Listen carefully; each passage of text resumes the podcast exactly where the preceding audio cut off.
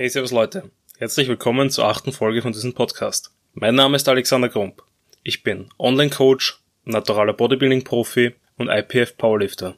In der heutigen Folge spreche ich mit Stefan Kinzel, Bodybuilding-Coach und Wettkampfjuror, der schon vielen Personen zur Profikarte verholfen hat, beziehungsweise zu Top-Platzierungen bei großen Wettkämpfen wie der Nabe Universe, Europameisterschaften und Weltmeisterschaften verholfen hat. Wir reden über seine Coaching-Philosophie, Peakweek-Strategien und noch vieles mehr. Viel Spaß beim Zuhören. Passt. Uh, hey, servus Leute. Ich bin heute da mit Stefan Kinzel, grüß euch, vom Malo Sportsclub.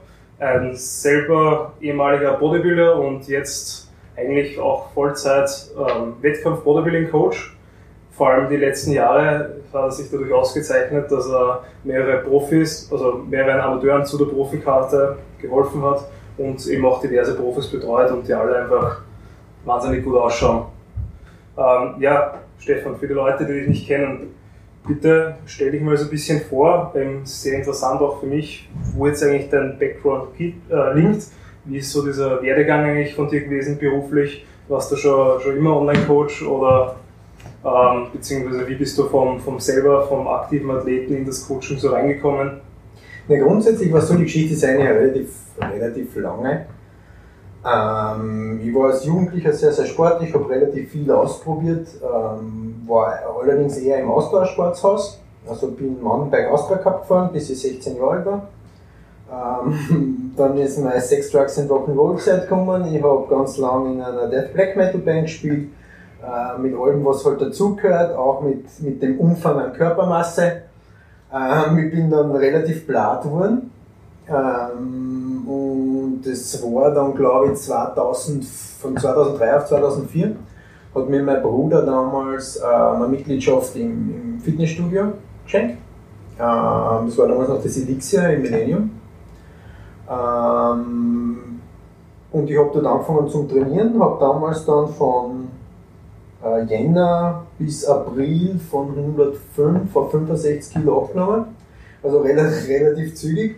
Ähm, haben wir alles selber gemacht, weil mich die Materie relativ interessierte. Das war relativ spannend. Ich habe damals schon relativ lange Medizin studiert, also ich habe Medizin bis zum Ende vom zweiten Abschnitt studiert, dann Ernährungswissenschaften und Wirtschaft. Habe dann Krankenhausmanagement gemacht und war dann auch in der Krankenhausinfrastruktur tätig. Bin aber so dieser klassische Studienabbrecher kurz vor, vor, vor, vor Ende. Also irgendwie habe ich dann habe ich es immer prickelnd gefunden, dann was zu arbeiten, als fertig zu studieren. Ähm, habe damals dann relativ viel Spaß dran gefunden zu trainieren. Hab, bin dann 2005 zum ersten Mal gestartet äh, mit 74 Kilo. Bin dann 2006 noch einmal gestartet. Ähm, das waren alle Starts für die IFBB Classic Bodybuilding mit äh, 83 Kilo. Bin damals 14. bei der WM geworden im Classic Bodybuilding. Ähm, habe aber damals relativ, relativ schmerzhaft ist jetzt vielleicht übertrieben gesagt, aber ich habe damals ganz einfach herausgefunden, ähm, dass, ich, dass ich das, was ich gerne erreichen möchte, generell in meinem Leben oder in diesem Sport, aufgrund meiner genetischen Möglichkeiten nicht erreichen werde. Also das war damals schon klar, dass ich nie ein Ronnie Coleman werden werde. Das geht einfach nicht. Dazu wie die Genetik nicht. Ähm, ich habe mir sehr, sehr leicht getan, immer in Form zu kommen. Ich war immer tendenziell äh, relativ, relativ starker Athlet. Also ich habe 300 Kilo beugt, ich habe 290 gezogen. Ähm, ich war leider beim Bankendrucken immer relativ schwach. Ich habe nur eine Brust. Also die ist beim Radunfall abgebrochen, ein Schulterbruch, Schlüsselbeinbruch und ein Brustmuskelabriss gehabt, sprich ich habe auf der rechten Seite eigentlich keine Brust mehr. Ähm, das hat es beim Training nicht einfacher gemacht. Ähm, aber ich habe relativ schnell und nach zwei Wettkampfsaisonen überrissen, das ist jetzt nicht der Sport, wo ich erfolgreich sein werde. Ich habe 2006 angefangen, parallel ähm, Freunde, Bekannte zu, zu coachen. Ähm, das hat sehr, sehr gut funktioniert. Zum Beispiel einer der, der, der ersten sehr erfolgreichen Leute, die ich gecoacht habe, war so 2010 müsste es gewesen sein, der Mario Hemmer Mario Hemmer war damals äh, Europameisterschaftszweiter im Superschwergewicht bei der IFBB. Ist dann später auch nochmal Dritter bei der Universe geworden, ich glaube nochmal Zweiter bei der Universe, war so ein richtig schönes 120 Kilo Bröckerl, also richtig, richtig gut mit, mit, mit sehr viel Potenzial. Ähm, und habe dann damals, bin ich halt schon raufgekommen, dass es, ähm, da sind wir sehr, sehr leicht, du anderen Leuten wirklich zu ihrem persönlichen maximalen Erfolg ähm, zu helfen. Ähm, ich habe parallel dazu dann 2009, wie in der Krankenhausverwaltung aufgehört habe, mit Niki zusammen unser Therapieinstitut Body Consultants gegründet. Wir sind ja jetzt zwar hier in Malu, aber in Malu nur eingemietet, sprich mein Unternehmen ist äh, die K.A Body Consultants GmbH, ähm, ein Therapieunternehmen für in erster Linie Manualtherapie und eben Sportbetreuung. Das mache ich sprich hauptberuflich seit, seit 2009 auf selbstständiger Basis. Ähm, ja, und mit den Athleten ist es dann eigentlich Schlag auf Schlag gegangen. Ich habe damals, also mir, ich bin grundsätzlich ein Mensch, der der, der, der Überzeugung nachgeht, ich muss immer irgendwas investieren, um was zurückzubekommen. Und dadurch, dass in der Szene eigentlich jetzt seit 2004 ein integrativer Bestandteil war, ich war seit 2007 war ich Wertungsrichter für die IFBB bis 2009, ab 2010 und bei der NABA, ich bin sportlicher Direktor der NABA also mein Leben hat sich grundsätzlich immer um Bodybuilding gedreht. Ähm, habe ich das Glück gehabt, muss man ganz ehrlich sagen, ähm, Talente kennenzulernen. Die, wo, man, wo man damals schon gesehen hat, die haben das Zeug, äh, ganz, ganz toll zu werden. Das ist halt so, so Beispiele wie der Michi, der Schneider, mit dem ich seit 2013 zusammenarbeite, mit dem Fabian Mayer, mit dem ich seit 2013 zusammenarbeite, mit dem Kevin, mit dem ich seit 2013, glaube ich, oder 2014 Zusammenarbeit. Mit dem Stefan, mit dem Wotter war seit 2014, mit der Lara seit 2014. Ähm, eigentlich alles Leute, die, die, die mehr oder weniger seit ihrem ersten oder zweiten, zweiten Wettkampf oder zweite Wettkampfsaison ähm, bei mir sind und wir, wir mittlerweile wirklich ganz, ganz tolle Ergebnisse erzielen haben können ähm, Sachen wie, weiß ich nicht, der Wotti ist zu mir da reingekommen 2014 ins Büro, damals noch ins alte Büro mit, glaube 84 Kilo. Und das ist jetzt noch nicht so lange her, das war 2014, vier Jahre später, steht er mit 115 auf der Bühne. Also das sind wirklich ähm, persönliche Erfolge, die ich halt großartig finde und zum Teil ähm, mir noch mehr geben als jetzt primär eine Platzierung, sondern wirklich die, die, die Möglichkeit, ähm, Körper so zu verändern, wie man es halt wirklich haben möchte. Ja. Ja, das ist so grob um, um, umrissen jetzt einmal eine Beschreibung der letzten zehn Jahre. Was ist so deine. Gut, Was ist so in deine Coaching-Philosophie? Wie würdest du das beschreiben?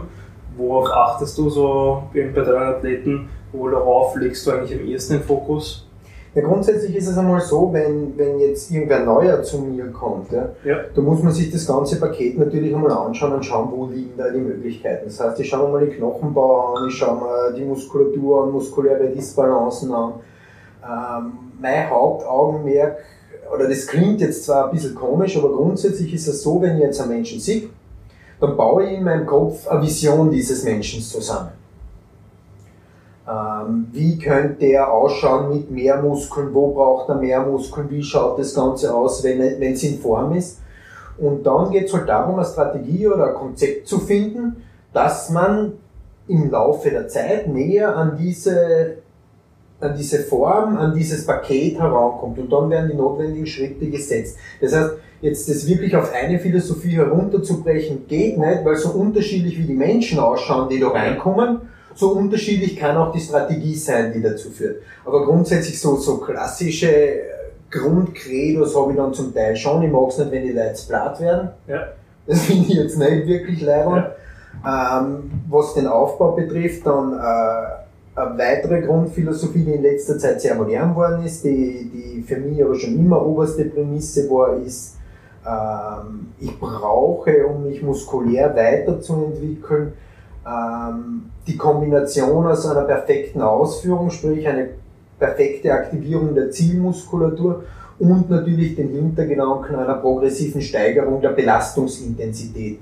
Ähm, ein Muskel, dem ich Tag ein, Tag aus dasselbe zumute, der wird mir dasselbe optische, dasselbe optische Bild geben. Sprich, ja. ähm, ich bin grundsätzlich ein, ein Ausführungsfetischist, also extrem, wobei es auch da sagen wird, so so unterschiedlich wie unterschiedliche Genetiken sind oder, oder Möglichkeiten sind, so unterschiedlich ist zum Teil auch die richtige Ausführung für die dementsprechende Person, ja. biomechanische Gründe.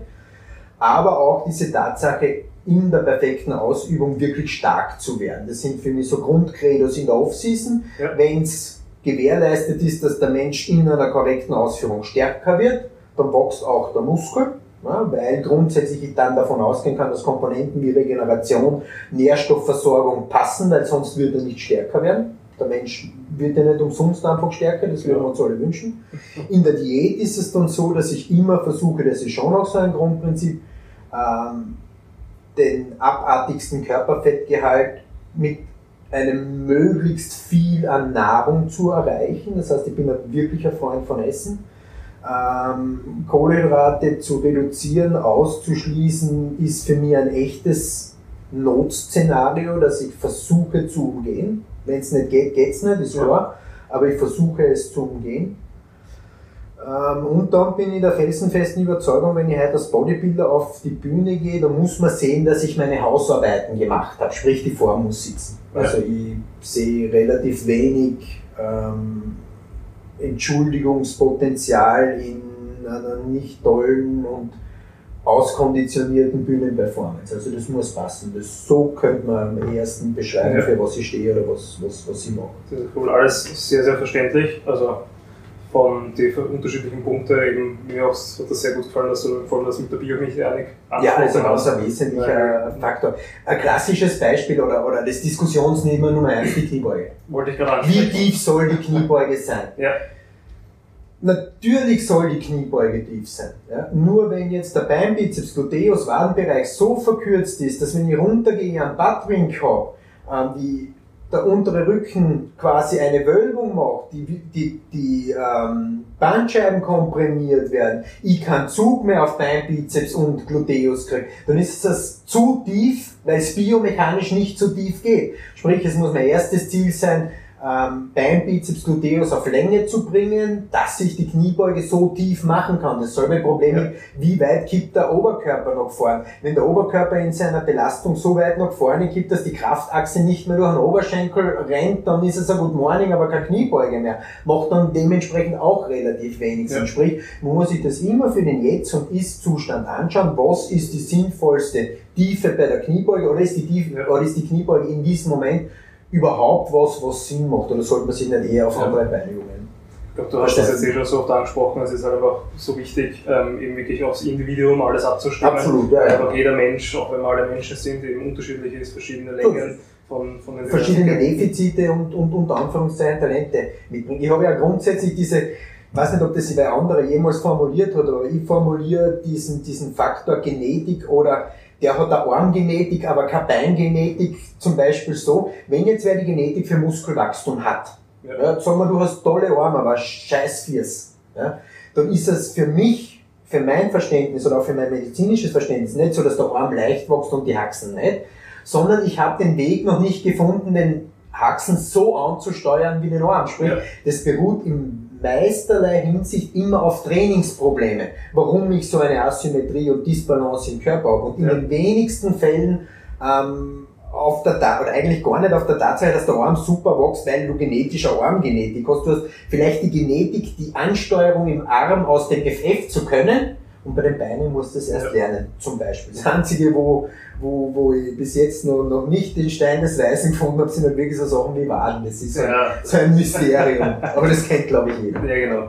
Eben, muss ich dir wieder zustimmen. Ich glaube auch, dass vor allem viele Leute eben jetzt nicht unbedingt wirklich genetisch dran liegt, sondern eben ansteuerungsmäßig, dass sie viele Muskel vorbeitrainieren. Wichtig ist natürlich auch, was macht einen Spaß zum Trainieren. Ich habe ja. gute Beine, weil mir das Beintraining einfach taugt, weil ich bin stark darin und ich habe scheiß Arme, weil ich meine ersten zwei, drei Trainingsjahre bei jedem Bizeps Curl, glaube ich, nur eine, eine Schulterhebebewegung gemacht also ich kann aus eigener, Erfahrung, aus eigener Erfahrung sagen, ich habe es in all meinen Trainingsjahren nie geschafft, meine Arme so zu spüren wie meine Beine. Also ja. wirklich, muss ich jetzt leider Gottes sagen, ja. ich habe es nie so geschafft, in meinen Arm so reinzukommen oder ihn so zu fühlen oder die Muskulatur so zu, also diese Kontraktion so zu spüren wie in meinen Beinen. Ich habe immer sehr gute Beine gehabt, das war eigentlich das Einzige, was gut war, und der Rücken, aber die Arme waren einfach jenseits von Gut und Böse. Wenn wir jetzt so ziemlich im Training drinnen sind, ähm, was sind dann so eben, sag ich mal, vom, vom Trainingsvolumen her und von der Trainingsplanung jetzt so deine ähm, Topmen, also über ein Jahr gesehen, welche Phasen durchlauft der Athlet? Hat er eben in der Offseason immer eher ein schweres Training mit einem niedrigeren Wiederholungsbereich und einem hohen Volumen? Dann, wenn in die Diät geht, vielleicht eben ganz genau andersrum, das Volumen ein bisschen runtergeschraubt, also eigentlich weniger, weniger Training unter Anführungszeichen, auch nicht mit so einer hohen Intensität oder fasst du das ganze Jahr eigentlich mehr oder weniger mit dem gleichen Konzept durch? Ähm, genau das ist, äh, was du jetzt zum Schluss gesagt hast, entspricht am ehesten meiner Philosophie mit ein paar Abänderungen. Ähm, grundsätzlich ist es so, ich möchte jetzt in der Offseason, dass die Muskeln wachsen. Dazu brauche ich meiner Meinung nach unterschiedliche Wiederholungsspektren. Also ich, ich mag mittlerweile diese Philosophie eines schweren Lotsatzes und dann eines leichteren Backoff-Satzes sehr, sehr gerne. Ja. Ähm, und das behalte ich auch in der Diät bei. Der Punkt ist der, ähm, ich baue Kraft X in der Off-Season auf. Ja. Kraft X korreliert, wenn es eine wirklich eine muskuläre Ansteuerung ist, ja, ähm, korreliert natürlich indirekt auch ein bisschen mit der Muskelmasse. Genau. Wenn ich jetzt diese Last X in der Diät wegnehme, wäre Muskelvolumen verlieren. Das zeigt sich immer schön, wenn, wenn Athleten ähm, aus welchen Gründen auch immer es nicht schaffen, das Kraftniveau in der Diät hochzuhalten, die gehen immer ein. Die verlieren dann das Muskelvolumen.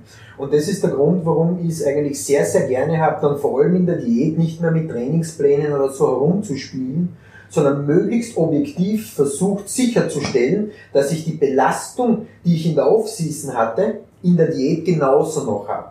Das einzige Werkzeug, das mir dann noch überbleibt in der Diät, ist eventuell ähm, das Volumen zurückzuschrauben. Das heißt, ich schraube eher am Volumen zurück, ja. bevor ich an die Intensität zurückschraube, weil ich die Intensität ähm, einfach mit, mit dem Muskelvolumen oder mit der Density beziehungsweise mit der Muskelqualität ähm, sehr, sehr in Verbindung bringe. Sprich, ähm, für mich wäre das die absolute Horrorvorstellung, in der Offseason schwer und hart zu trainieren und in der Diät dann dahin zu pumpen. Ähm, das ist für mich gleichbedeutend mit, ich werde einen Großteil meiner Muskelmasse auf der Strecke lassen. Ja, na, glaube ich. Vor allem, ich bin auch der, der Meinung, ähm, dass wenn man dann so eine starke Trainingsumstellung hat, man wieder zumindest einmal vier bis acht Wochen braucht, um wirklich gut in den Trainingsplan, falls man immer einen neuen kriegt, mhm. reinzukriegen. Und das sind dann acht Trainingswochen, qualitative Trainingswochen, die ihnen dann einfach fehlen. Und man kann dieses Momentum eben aus der Offseason eigentlich ziemlich gut mitnehmen und einfach alles mit der Ernährung anpassen. Und solange das Defizit da ist und eigentlich ähm, sag ich mal, die, die, das Defizit jetzt nicht allzu groß ist, dass du eben nicht die Leistung direkt einbricht, sondern ähm, dass man noch eigentlich während der Diät noch für mehrere Wochen sehr, sehr gute Fortschritte machen kann, auch kraftmäßig. Und ich glaube, da ist dann der Punkt, wo zwischen natural und unterstützend auch der größte Unterschied kommt. Ja. Wenn ich einfach unterstützend unterwegs bin, habe ich chemisch diese Möglichkeit, ähm, ganz einfach ab einem bestimmten Punkt, wo die Kraft einbricht, nachzuhelfen. Und das ist dann der Punkt, wo ich mir, wenn ich natural bin, anfangen müsste, mehr Gedanken um mein Trainingsvolumen zu machen. Damit ich die Möglichkeit ja. habe, ähm, die Intensität so hoch wie möglich zu halten und eventuell dann halt mit dem Volumen zurückzugehen. Ja. Wie lange ist so eine typische Wettkampfvorbereitung bei dir? Ja, ich habe so, so irgendwie, das ist so eine lustige Sache, die in meinem Kopf ist, ich sage immer, alles, was in 16 Wochen nicht erledigt ist, ist nie erledigt. so grundsätzlich. Ja. Ja. Ähm, ist aber individuell auch wieder unterschiedlich. Aber ich sage so, durch, durch, durch das Mittel durch ähm, ist stoffwechseltechnisch so 16 Wochen Kalorienreduktion meistens schon so ein bisschen ein Knackpunkt, wo es ja. danach nicht wirklich besser wird. Ja. Ich bin ja grundsätzlich ein Freund davon, ähm, die meisten Meter in den ersten zwei Dritteln der Diät zu machen und das letzte Drittel eigentlich, ähm, nennen wir es jetzt einmal dahin zu cruisen, weil es sich einfach herausgestellt hat, dass die Leute ein viel besseres Volumen auf der Bühne haben, dass es ihnen viel, viel besser geht, wenn man die letzten drei, zwei, drei, vier Wochen in der Diät keine Ruckaktionen mehr braucht. Ja. Sprich, ähm, umso früher, also es ist schon so eine Philosophie von mir, umso früher man fertig ist, umso besser ist das Endergebnis, weil ähm, Körperfettgehalt konstant auf einem Level halten, ist einfach kein Problem. Ja. Es auf Druck dann nach unten zu, zu pressen, geht sehr, sehr oft auf Kosten der Muskulatur, auf Kosten der Gesundheit, auf Kosten der Leistungsfähigkeit. Das ist dann immer das, wo die Kraft dann wegbricht. Ja. Und das ist dann indirekt aber auch in der Muskulatur. Genau, Na, ich glaube eben auch der Stressfaktor ist vor allem ziemlich Genau. hoher, weil eben man, man sieht eigentlich, wenn einer so auf Mühe und Not vielleicht sich noch irgendwie alles eingedrückt ist, dass er dann entweder vielleicht seine, seinen Peak nicht auf der Bühne hat, sondern kurz davor oder kurz danach. Ja. Das sind so ziemlich klassisch, äh, klassische Sachen, zumindest die man oft sieht. Man spielt natürlich auch damit rein, dass man daheim, wenn man das Licht beeinflussen kann, wenn man die Ja. Kamera in der Hand haltet, viel schönere Das Fotos ist machen das. Allerleibendste. Ich mache das ja jetzt wirklich echt schon lang. Ja. Ja? Und du kannst dir vorstellen, wie oft ich Bilder von irgendwelchen Athleten kriege, wo ein Athlet schreibt, ah, schau dir den an, hast das Bild schon auf Instagram gesehen, hast das dort schon gesehen. Und ich sage immer, das ist mir so wurscht, wie wenn in China Radl umfällt. Ja. Das hat wirklich keine Relevanz, weil wie du sagst, das Licht wird kontrolliert, wann du abdrückst, wird kontrolliert, es wird perfekt eingerichtet. Ich unterstelle jetzt nicht einmal einen Filter, der draufgesetzt wird. Vor allem auch, was im Bodybuilding ein Riesenunterschied ist. Es schafft schnell wer alleine gut auszusehen. Ja.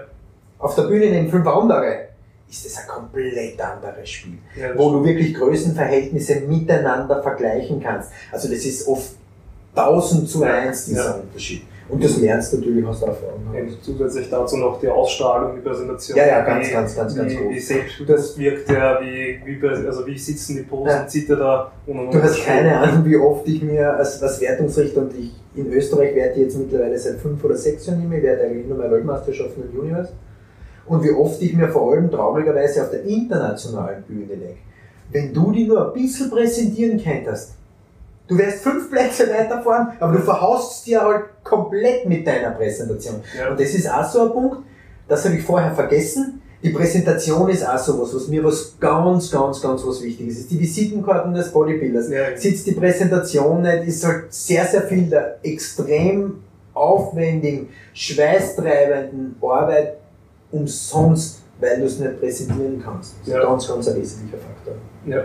Dann vorher nochmal kurz eingehakt eben zur gesamten Vorbereitung, Mhm. zur Vorbereitungslänge. Das ist halt auch ein großer Unterschied eben dann zwischen unterstützt und, und Ja. natural. Eben beim Naturalen, wie du schon angesprochen hast, man will so viel Masse, Muskelmasse halten wie möglich, weil jedes Gramm, das man verliert, sieht man wahrscheinlich auf der Bühne. So, und Ja. man, man da kann halt nur viel weniger drastische Schritte setzen. Genau. Man muss halt viel harmonischer umgehen. Genau. Ich glaube, es ist auch als Naturalathlet zum Teil schon essentiell, ähm, auch in der Off-Season den Körperfettgehalt vielleicht noch kontrollierter zu halten als, als, als in der Unterstützung.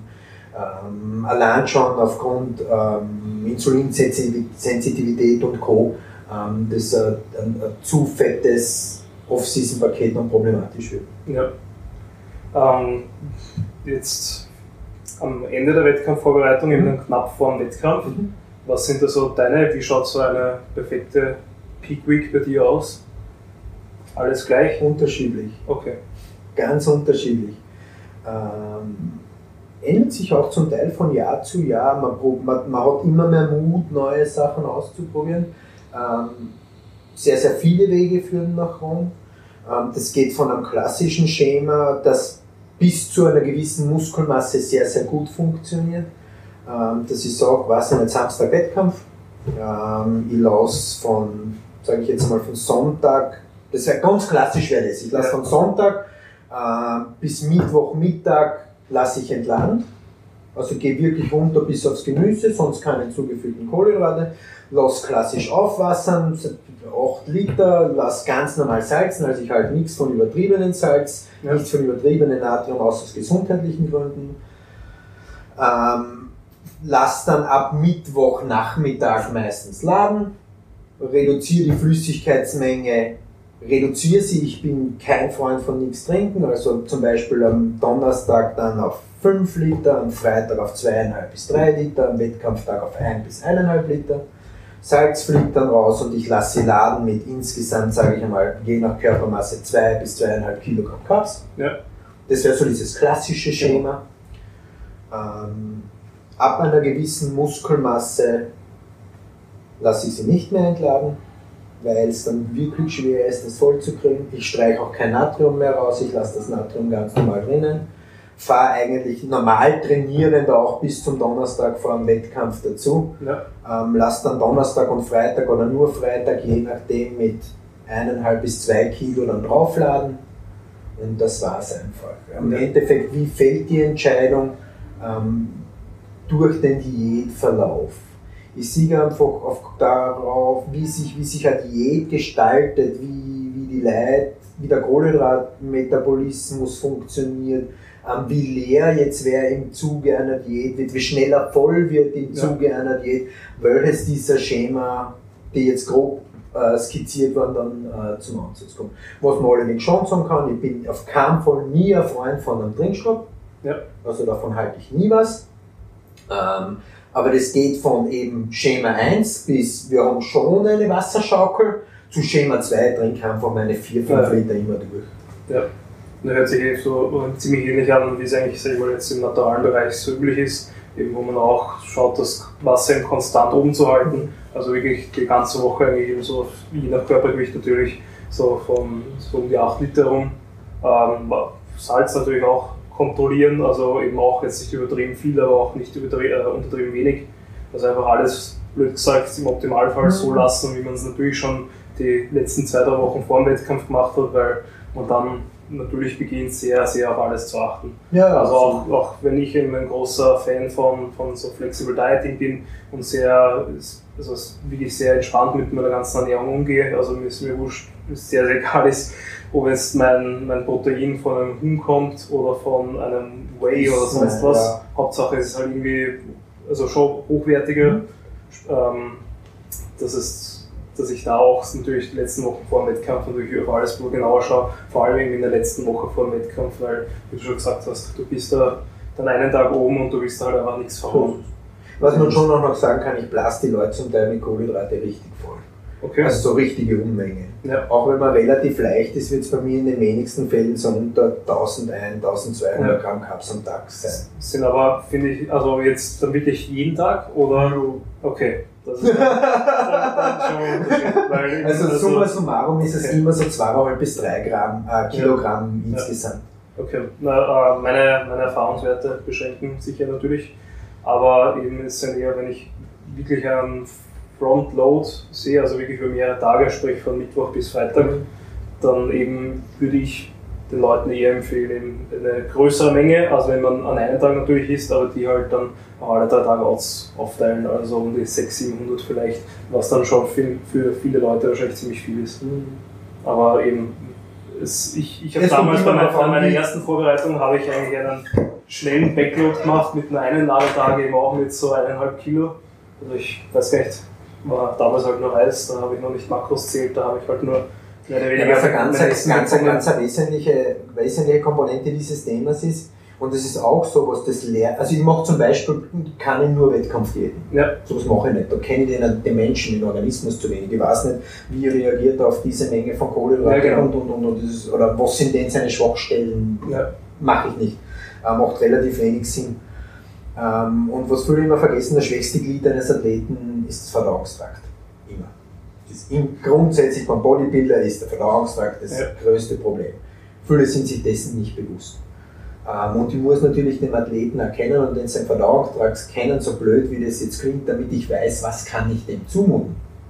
Kann ich dem 1000 Gramm Carbs am Tag zumuten oder geht das nicht? Kann ich dem vielleicht 1500 am Tag zumuten? Wenn 1500, welche 1500 kann ich ihm zumuten? Sprich, das sind alles Sachen, ähm, die ich in meiner Art und Weise zu arbeiten nicht raten will, sondern ich will sie wissen. ja. Und das setzt halt grundsätzlich eine, äh, eine längere Art und Weise der Arbeit voraus, damit es keine Zufallskomponenten in der Vorbereitung Nochmal ganz kurz, ich finde das extrem cool, diese Philosophie mit dem, ähm, man muss den Athleten kennen. Kenne ich auch viele Leute, die so arbeiten, die halt eben damit in der Art Pre-Feeds, sprich mit ein, zwei Tagen einfach mal während Ja, der schon Kalorie erhöhen, einfach nur um eben rauszufinden, wie reagiert der Typ darauf, sprich wie voll ist er, wie viele Tage braucht er hintereinander, wie ist die Menge, eben, wie schaut er danach noch wie viel aus, sprich wieder einen nach einem Tag, wenn er wieder am, am Low Day ist oder am normalen. Diättag, ist er dann wieder flach. Eben, es geht einfach darum, dass man, wie du schon gesagt hast, eigentlich nichts den Zufall überlässt, alles so gut, so gut wie möglich kontrolliert und dass man dann wirklich die Ergebnisse erzielt, die man auch erzielen möchte. Was sind so dann deine, sag mal, deiner Ansicht nach die größten Herausforderungen, wenn es jetzt ums Coaching geht? Muss jetzt gar nicht wettkampfspezifisch sein, sondern halt psychologische Komponente. Ähm, grundsätzlich ist es so, vor allem bei mir ist es so, ich coache sehr, sehr viele Leute, die, die schon sehr, sehr viel erreicht haben. Ja. Oder die sehr viel wissen oder denen ich jetzt grundsätzlich fachlich, ähm, würde ich jetzt nicht sagen, dass ich würde auf keinen Fall sagen, dass ich an Jordan Peters fachlich überlegen bin. Ähm, aber es geht in vielerlei Hinsicht beim Coaching darum, ähm, den Athleten abzuholen. Ähm, du musst ähm, Sicherheit geben, du musst Verantwortung übernehmen, du musst die Eier haben, Entscheidungen zu treffen zum richtigen Zeitpunkt, die richtigen Entscheidungen, die richtig zu verkaufen, sodass der Athlet am Ende aller Tag die Sicherheit hat, das ist der richtige Weg. Ja. Weil nur ein Athlet, der, der diese psychologische Sicherheit und diese Stärke hat, wird am Ende aller Tag sein bestes Paket auf die Bühne bringen. Das heißt, ähm, du musst dem Athleten Sicherheit vermitteln und das ist meiner Meinung nach die, die schwierigste Komponente und aber auch gleichzeitig eine der wichtigsten Komponenten im Sport. Ja. Gibst du dann im, immer Begründungen zu deinen Entscheidungen dazu? Ja, also eine. Entscheidung, die nicht begründet wird, ist eine Entscheidung, die nichts wert ist. Ja, sicher. Aber eben vielleicht Nein, also hast, hast du Angst, dass dein Geheimnis es gibt kein Geheimnis, Mike. Also grundsätzlich, wenn man mir jetzt, also es ist ja auch so, dass, weiß ich nicht, es gibt ja eine Kette hinter mir. Ja. Kann man ja, kann man ja so sagen. Ähm, mein Geheimnis ist, ist, ist meine Objektivität und meine Art und Weise zu entscheiden und meine Augen. Insofern ist alles, das ist ja alles, das klingt jetzt blöd, das ist ja alles keine Zauberei. Ja, das basiert ja alles auf wissenschaftlichen Fakten, die nachvollziehbar sind, die nachlesen ist. Also von der fachlichen Komponente, das könnte auch jeder. Ja. Ähm, es kommt dann halt ein, ein Botzen Erfahrung dazu. Einerseits, das ist das eine. Und das zweite ist halt ähm, diese, diese, diese psychologische Komponente, die meiner Meinung nach einen großen, großen Unterschied macht. Was macht dann einen guten Athleten in deinen Augen aus? Guter Athlet, abgesehen jetzt von, also ein Athlet, mit dem man gut zusammenarbeiten kann, wenn du das meinst. Der gute genau. Athlet hat eine tolle Genetik. Ja, das ist klar. Ähm, ein Athlet, mit dem man gut zusammenarbeiten ja. kann, der gibt mir die richtigen Informationen. Okay. Der kommuniziert mit mir, der kommuniziert mit mir viel. Der gibt mir die richtigen Hinweise. Der gute Athlet hat wahrscheinlich selber eher so ein bisschen das Empfinden, dass er lästig ist dann passt es meistens ja. so, weil es gibt halt echt oft kleine Informationen, die so immens wichtig sind, um, damit ich eine objektive Entscheidung treffen kann. Ähm, und das ist mir ganz, ganz wichtig. Also ich, wenn ich jetzt so den, den ähm, gute, Athlete, gute Athleten, mit denen, das sind Athleten, mit denen man gut kommunizieren kann. Hast du dann eben schon einmal im Vorfeld so vorbereitet, so spezielle Fragen, die du deinen Athleten nicht beantworten müssen? Ähm, oder wie schaut da diese Kommunikation dann aus? Was bei mir immer ganz wichtig ist, wenn jetzt wer mit mir zusammenarbeiten möchte, bei ausländischen Kunden ist es ein bisschen schwierig, aber selbst da schafft man sich dann oft, sich bei Wettkämpfen zu treffen oder was auch immer. Aber mir ist ein persönliches Gespräch ganz wichtig. Also das wird jetzt ähnlich ausschauen wie bei uns, weil du sitzt da, ich sitze da und wir reden einmal eine Stunde ja. über Bodybuilding, über deinen Job, über dein Leben. Wir versuchen mal mehr über den Menschen zu, zu erfahren ja. und schauen, ob da eine Kompatibilität da ist. Kann ich mit den Menschen? Ja. Funktioniert das? Ähm, und wenn das funktioniert, dann vermittle ich in all meinen Gesprächen ganz einfach das, was mir wichtig, wichtig ist und versuche den mein Gegenüber, sprich dem Athleten, dazu zu bringen, äh, mir die richtigen Informationen zu geben. Aber auch hier wäre ein standardisiertes System äh, meiner Meinung nach ein Problem und wird die Qualität meiner Arbeit herabsetzen, weil vielleicht gerade das, was nicht standardisiert ist, in diesem Fall äh, Notwendigkeit oder Relevanz hat. Ja. Deswegen ähm, wird für mich oder für meine Art und Weise zu arbeiten ein standardisiertes Online-System, wie es viele Coach verwenden, mit denen sehr gut fahren, wird nicht funktionieren, weil, weil das halt ein Teil der Arbeit ist oder ein Teil der Komponente ist, die für, für meine Art und Weise der Arbeit zu wenig personalisiert ja. und individuell ist. Gebe ich dir recht, ich bin ja jetzt ziemlich viel herumprobieren, weil ich natürlich meinen Coaching-Prozess ähm, so stark optimieren möchte wie möglich. Mhm. Sprich eben, dass ich ähm, die, die Informationen eigentlich von jedem bekommen, auch wenn die Person sag ich mal, Probleme hat zu kommunizieren. Aber selbst ich habe jetzt äh, längere Zeit eben jetzt probiert, objektive Marker einzuführen, sprich auf täglicher Basis oder zumindest auf wöchentlicher Basis eine Bewertung, also eigentlich eher eine subjektive Bewertung abzugeben, eben wie war mein Hungergefühl über die Woche, wie war mein mhm. Energielevel über die Woche, wie war mein Schlaf über die Woche und so weiter und so fort. Aber einerseits tritt dann ganz genau das Problem auf, was du gesagt hast. Die Leute gehen dann davon aus, sie haben ihre Arbeit getan und anhand von den Entscheidungen, äh, anhand von den Zahlen werden dann die Entscheidungen mhm. getroffen. Das läuft halt leider auch nicht, weil man natürlich nichts über die Umstände weiß. Warum war das jetzt die Woche? Warum ist das eine 7 und keine 10? Warum ist das eine ja. 5 und keine 3? Deswegen gibt es natürlich bei mir auch die, ähm, immer das Gespräch, sprich immer wieder die, die Rückfragen, beziehungsweise ich hoffe natürlich immer von meinen Kunden, dass sie mir wöchentlich eben so einen, einen, bisschen einen Rückblick von der Woche und ein bisschen einen, einen Vorblick in die Zukunft geben, damit man natürlich auf alles optimalerweise ähm, reagieren kann. Weil vor allem eben gerade so bei Schüler, Studenten, wo ich sehr viele Leute jetzt habe, wenn letzte Woche alles noch super duper war und nächste Woche ist eine Prüfungswoche, das ist 100 mhm. zu 1. Die Aktivität geht runter, der Stress erhöht sich, der Schlaf erniedrigt sich und und. Und wenn man sowas im Vorhinein weiß, kann man schon darauf reagieren und es passieren keine bösen Überraschungen. Ähm, zusätzlich aber das Problem, was ich auch sehe, wenn es wirklich nur ähm, mehr oder weniger Text- oder äh, sprachbasierend ist, ist, dass man, dass es halt sehr, sehr zeitintensiv wird. Ja. Also da schon weiß ich nicht, wenn du irgendwie, wie du dann so arbeitest, aber man muss, ist eh klar.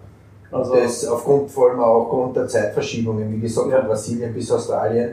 Ich habe jetzt gerade vorher in der Pause dem, dem, dem Brasilianer, der jetzt in Kanada geschrieben ist, der müsste jetzt nämlich aufstehen, weil er hat nächste Woche äh, den Wettkampf und der hat mir jetzt dazwischen schon zurückgeschrieben.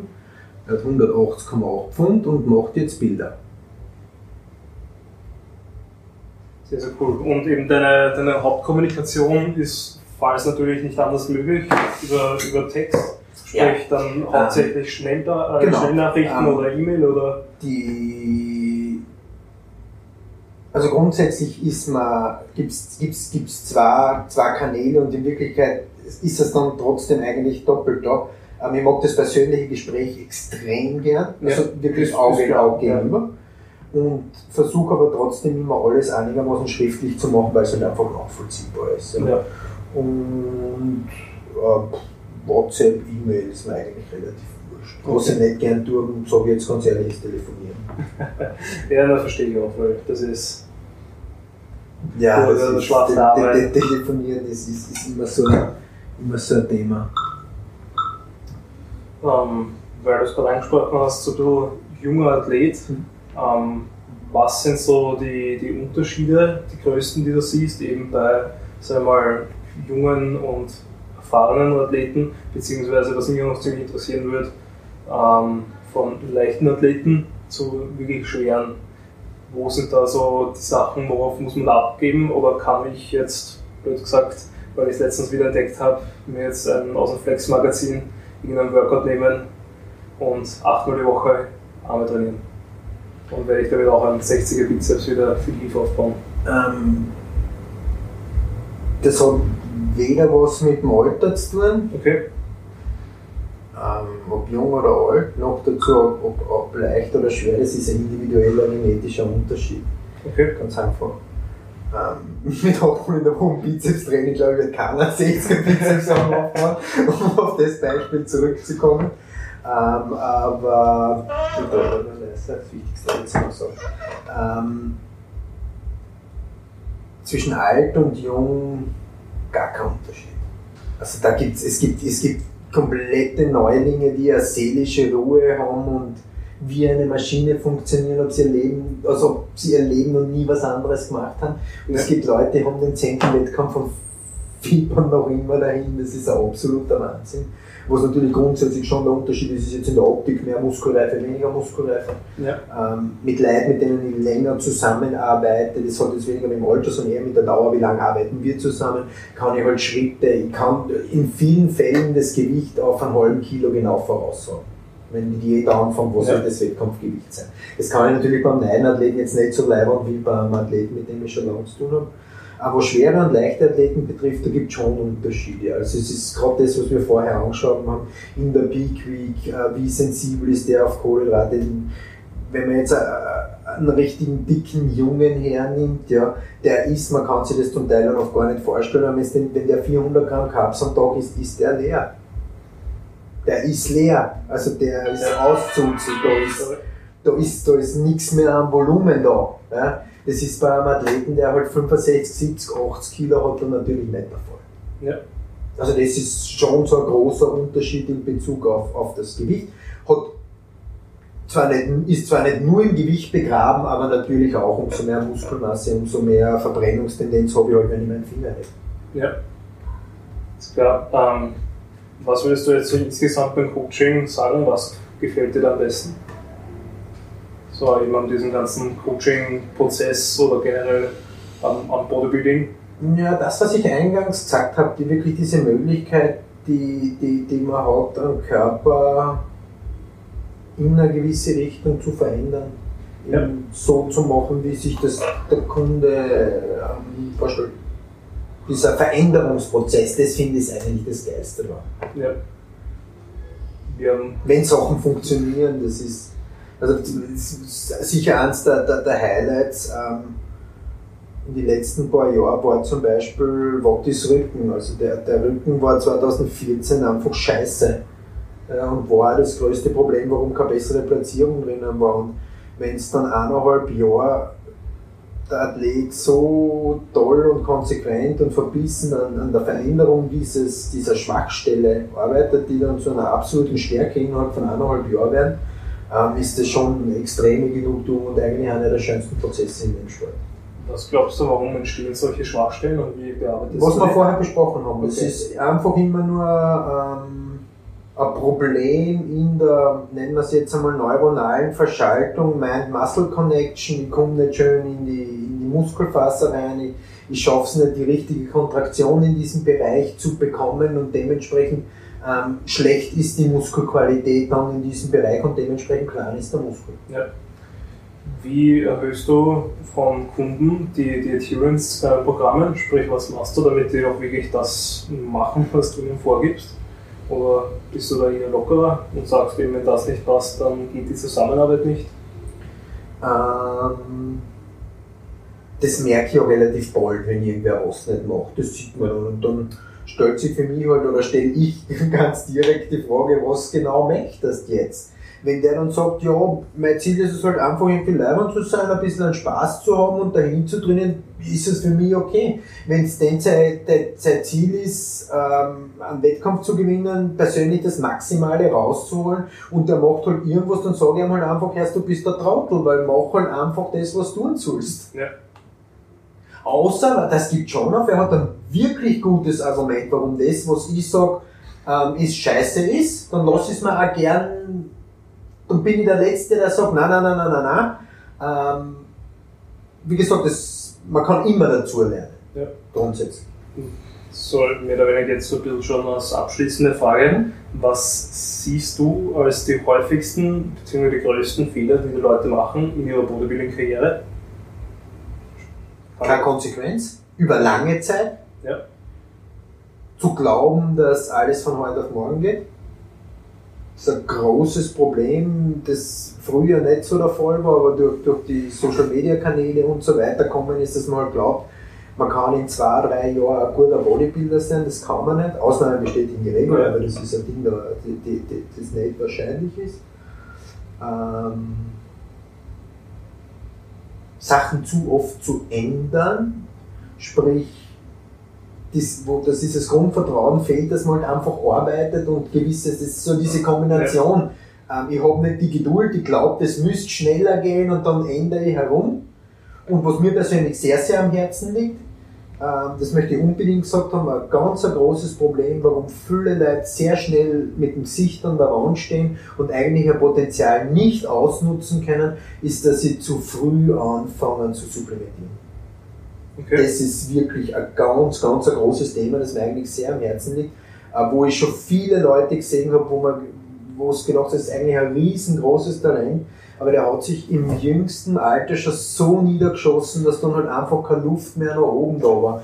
Und wenn ich jetzt sagen kann, was all meine Leute, die wirklich gut sind, zum Teil gemeinsam haben, dann ist es diese Tatsache, die haben sehr, sehr lang gewartet, äh, bis sie auf, auf Supplemente zurückgegriffen haben. Die sind sehr, sehr lang natural geblieben und haben halt wirklich mit jedem Schritt, den sie gemacht haben, einfach sind es weitere Stufen gegangen. Ja. Und das ist ein ganz ein wesentlicher, wesentlicher Aspekt, wo vor allem, das ist auch international nicht so krass wie bei uns in Österreich. Okay. Lustigerweise. Es ist wirklich zum Teil eine österreichische Unsitte, dass man trainiert drei Wochen und bam, zack. Und das ist halt, das äh, macht viel im Sport kaputt und verbaut sehr, sehr vielen Leuten auch ihre individuelle sportliche Zukunft. Ja, ne, stimmt. Ich glaube, du nimmst einfach sehr, sehr viel Potenzial weg weil du also halt so die, die, Grundlagen so nicht hast so und du kannst Also es wäre jetzt verlogen zu sagen, das Ganze funktioniert ohne den Zeugs, das ist ein integrativer Bestandteil dieses Sports auf ganz hohem Niveau. Ja. Aber man muss es mit Hirn machen und man muss stufenweise machen und man kann nicht puff, zack, eine damit. Vollkommener Schwachsinn, das ärgert mich ja zum Teil persönlich sehr. Ja, gebe ich dir recht.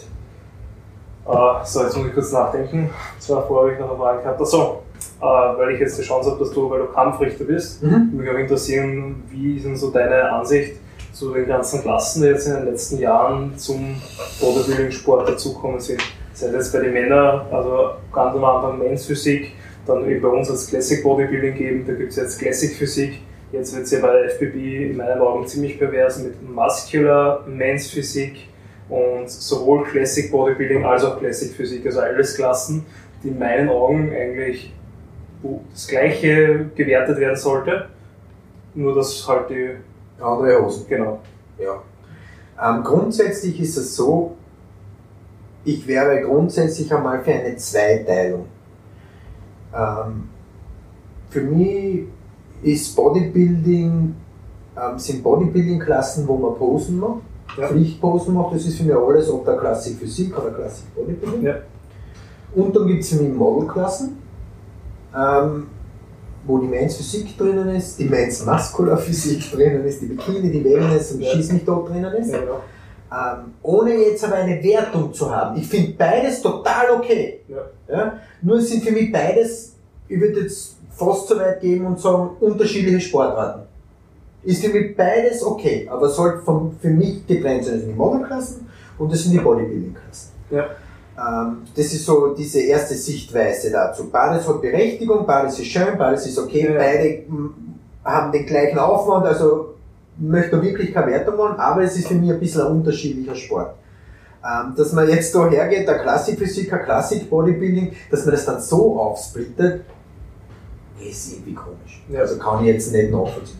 Was sehr wohl sehr wichtig ist, und da finde ich jetzt, unabhängig, dass ich eben bei der NABA bin, finde ich diese Herangehensweise NABA WFF relativ gut und, und, und, und toll. Ähm, die Tatsache ist, ist, erstens kann nicht jeder Bodybuilder werden. Also mit Bodybuilder meine ich wirklich Bodybuilder, also ja. Monster, Viech, ja, was die NABA-Klassen eigentlich sind, sondern ähm, es gibt halt viele, die das nicht erreichen können und es gibt viele, die das erreichen können, aber halt noch drei, vier, fünf Jahre, wie viel auch immer brauchen.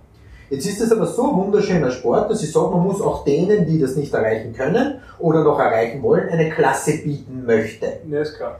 Und da habe ich halt die Möglichkeit, jetzt zum Beispiel in der WFF mit der Fitness, Performance, Athletik und Superbody wirklich nahtlos von ganz wenig Muskeln ja. bis zum Bodybuilding vier Klassen zu haben, wo ich mich sukzessive hocharbeiten kann. Ja. Und das finde ich ist eigentlich ähm, eine relativ gute Strategie, weil ich die Leute halt wirklich zum Wettkampfsport bringen kann, mit den unterschiedlichsten individuellen muskulären Niveaus. Alle müssen hart sein, alle müssen in Form sein, alle müssen sich super präsentieren, sprich, da gibt es keine Unterschiede. Es ja. zählt halt einfach nur, wie viel Beef hast du und du bist aber in einer homogenen Klasse. Ja. Diese Herangehensweise finde ich eigentlich die beste. Ja. Das ist, das ist vielleicht ein bisschen komisch bei der IFBB, da haben wir die Classic Bodybuilding. Da fehlen eigentlich darunter zwei Klassen. Ja. Und darüber fehlt auch noch eine Klasse bis zum Bodybuilding, weil nahtlos wird das nicht gehen. Ja. Und die Klassik Physik ist eigentlich jetzt wieder das Gleiche. Also es ist Ja, nein, ich gebe es ja voll recht. Ich glaube, die Idee dahinter war ja eigentlich eher, den Einstieg in den ganzen Sport zu erleichtern. Aber eben, weil sich die Präsentation so unterscheidet, weil eben manche Leute keine Pressposen machen sollen, sondern eher auf dieses Modelhafte so ist es. Hat vollkommen seine. Berechtigung. Hat seine Berechtigung. bleiben die halt eben so bitten und der eigentliche Sinn dahinter, zumindest den ich ursprünglich gesehen habe, eben als Übergangsklasse ist halt nicht mehr gegeben. Also da finde ich das auch, dass da bei der NABA WFF Das ist, recht gute, Unterteilung das ist gibt. recht gute Strategie und, und macht, Ja. macht meiner Meinung nach auch Ja. sehr, sehr viel Sinn. Eben vor allem, vor allem gerade im Natural Bodybuilding, wo halt jetzt leider auch solche Klassen adaptiert werden, sehe ich halt überhaupt keinen keinen Sinn mehr, weil im Naturalen ist schon Bodybuilding eigentlich das, das ist zwischen Bodybuilding, Classic Bodybuilding und einem wirklich starken Men's Physik Schaut nichts, ist kein Unterschied. Null Unterschied, wirklich. Nur die, die Präsentation ist anders, vielleicht minimal, und eben das Outfit. Aber ansonsten Und ich finde schon, dass es wichtig ist, andere muskuläre Klassen zu schaffen, Ja. andere muskuläre Niveaus, weil es ähm, macht, klingt jetzt blöd, macht mehr glückliche Athleten oder, oder die Leute, den Leuten macht der Sport einfach mehr Spaß, wenn sie das Gefühl haben, sie haben für ihren Deckel den passenden Topf. Eben, na, ich, was ich halt schade finde, ist eben, dass dann gerade so in, in vielen ähm, Wettkämpfen, sag ich mal, einfach die Teilnehmeranzahl dann stark absinkt und dann einfach der Vergleich verloren geht und eben der, der eigentliche Wettkampf. So, von mir aus war es das eigentlich jetzt im Großen und Ganzen. Ich danke dir, vielen, Ja. vielen, äh, sehr, ich danke dir für deine Zeit, wie ich es rauskriege. Ähm, falls dich die Leute kontaktieren können, wo können sie dich finden? Ähm, auf Instagram Boss of Outlaw Ja. oder auf Facebook oder näherliegende Informationen zu meiner Firma sind auch auf, ah, jetzt sieht man ähm, auf äh, www.bodyconsultants.at. Okay. Sehr cool, dann vielen Dank nochmal für Gerne. deine Zeit. War mir eine Freude.